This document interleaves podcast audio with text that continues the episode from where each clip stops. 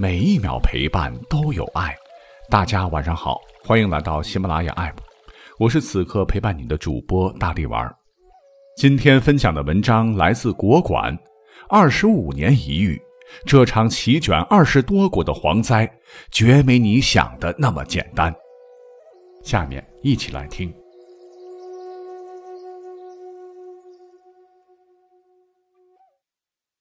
我从不敢想有这么一番景象：晴空万里，大地却黑压压一片；烈日当空，却难见一寸阳光。本该只存于电影里的场景，毗邻的东非恰经历着这一切。二十五年一遇的蝗灾席卷了二十多个国家，直到最近侵袭印度的蝗灾基本结束。本该庆幸。但印度政府做出了预警，今年六月可能出现更严重的蝗灾，言下之意不寒而栗。因为比起未及的灾厄，此前的蝗灾已经折磨了东非大半年。老一辈人都知道，蝗虫过境，寸草不生。以前我总觉得太过夸张，区区蝗虫怎会有如此威力？如今看到东非此番景象时，我慌了。连《华盛顿邮报》驻东非记者都惊叹：从远处看，它就像滚滚浓烟；但你走近时，你会发现数以亿计的蝗虫像雨滴一样数不清，遮天蔽日。这岂止寸草不生？天地失色，日月无光也不为过。一大噩耗是，这次蝗灾主力军。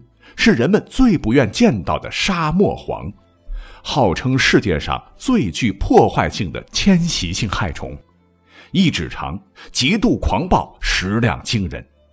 一平方公里大小的蝗群，一天能吃掉相当于三点五万人食物消耗量。而这次蝗虫群多大？仅仅一个就长六十公里，宽四十公里。当厄运临头，东非农民看着田里庄稼急了，无助地冲向黄群嘶吼，徒手打、敲铁盆、挥树枝，用尽所有最原始的方式，也只能看着庄稼被掠食。即便警察出动治蝗，催泪瓦斯、开枪扫射，甚至搬来农药泵和车载喷雾器，奈何蝗群庞大，收效甚微。一夜之间，庄稼尽毁。截止到今年一月份，已有十三个国家受灾。如果持续下去，你可能会看到一千二百万人饱受饥饿之苦，一片哀嚎。这不是最坏的结果。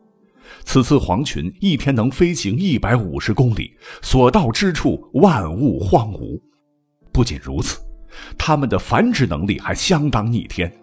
一只母蝗虫一次可产六十到八十颗卵，一个月左右就会形成成虫，再次席卷重来，数量可达如今的五百倍，甚至更多。难以想象，那时受灾人数又是怎样一个量级。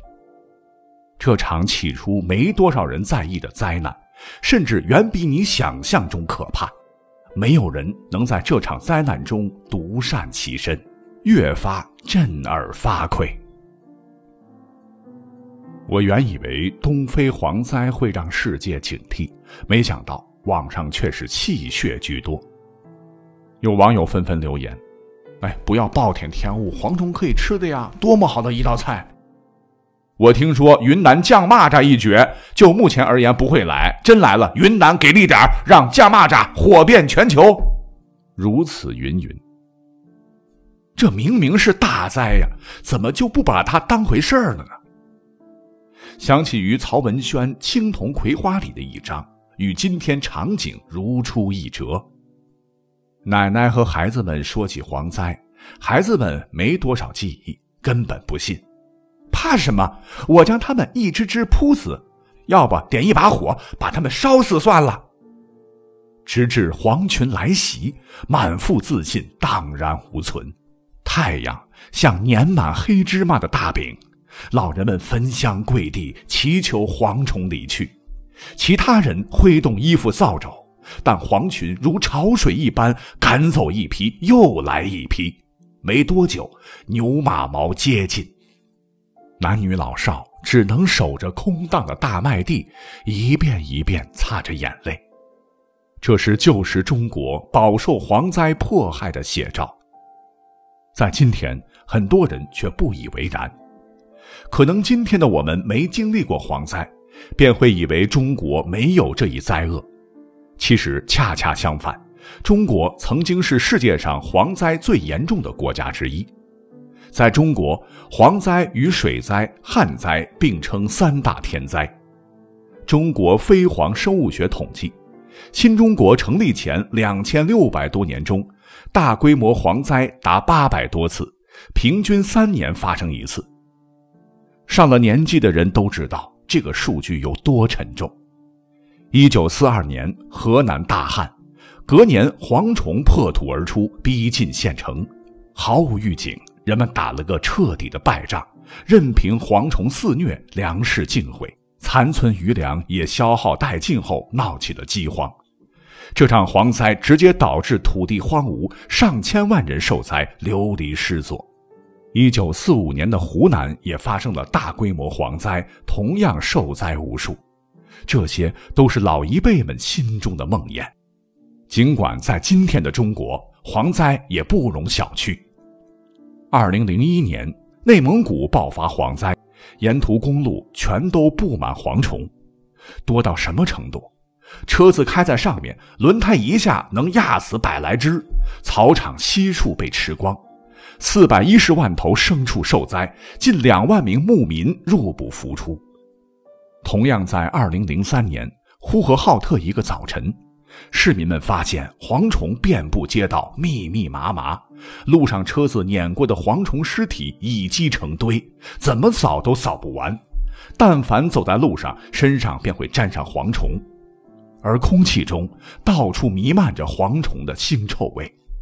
这些都是切切实实发生在中国大地上的蝗灾，直到今天也没能完全消除。中国每年蝗虫发生面积都在二点八亿亩次左右。我们明明也为蝗灾付出过惨重代价，为什么今天发生这么重大的灾害还能不当回事儿？年轻一代未曾经历过蝗灾，但不代表可以忘却这番苦痛。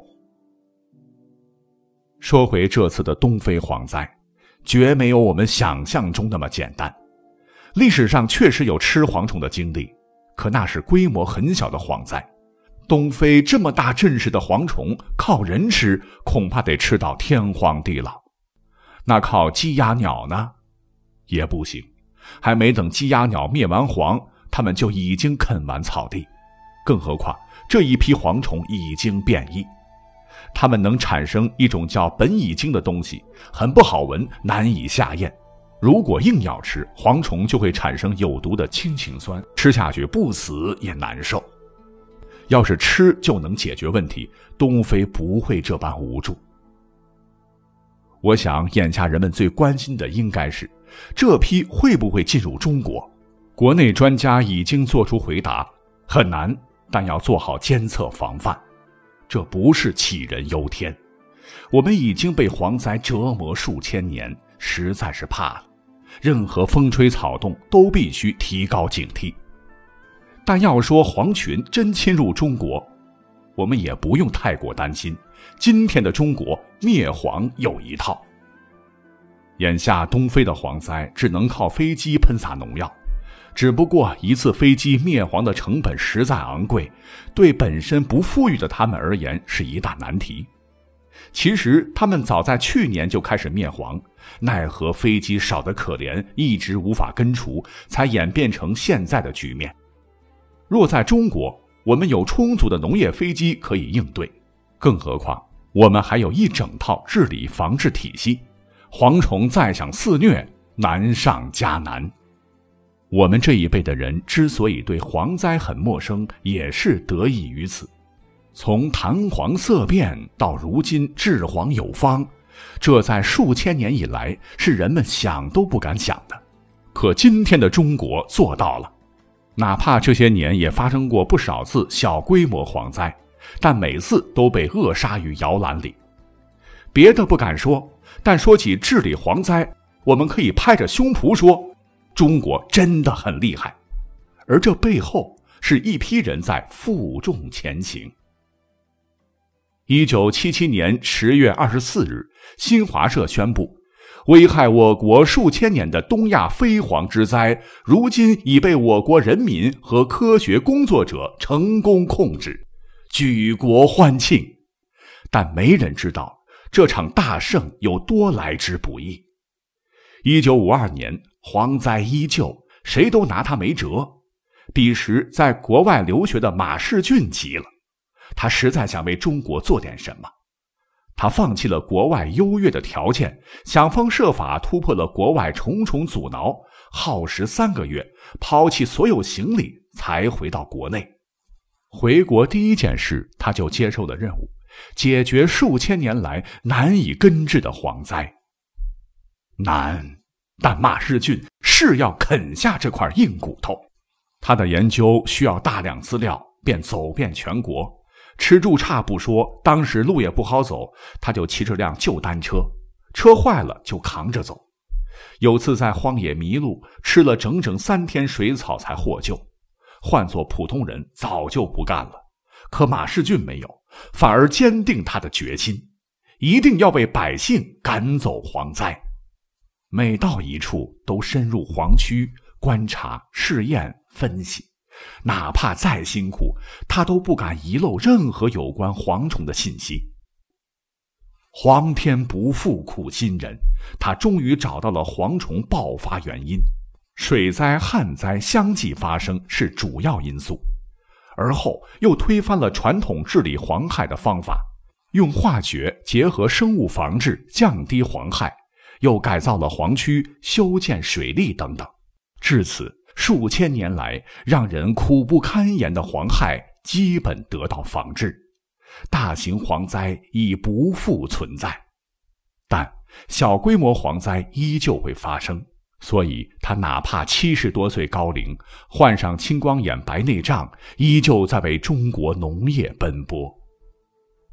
马世俊之后，一大批农业人士也在负重前行。他们研究出了一套系统的生物防治方法，定期在黄区检查黄群密度，若发现密度过大，立马制定方案针对。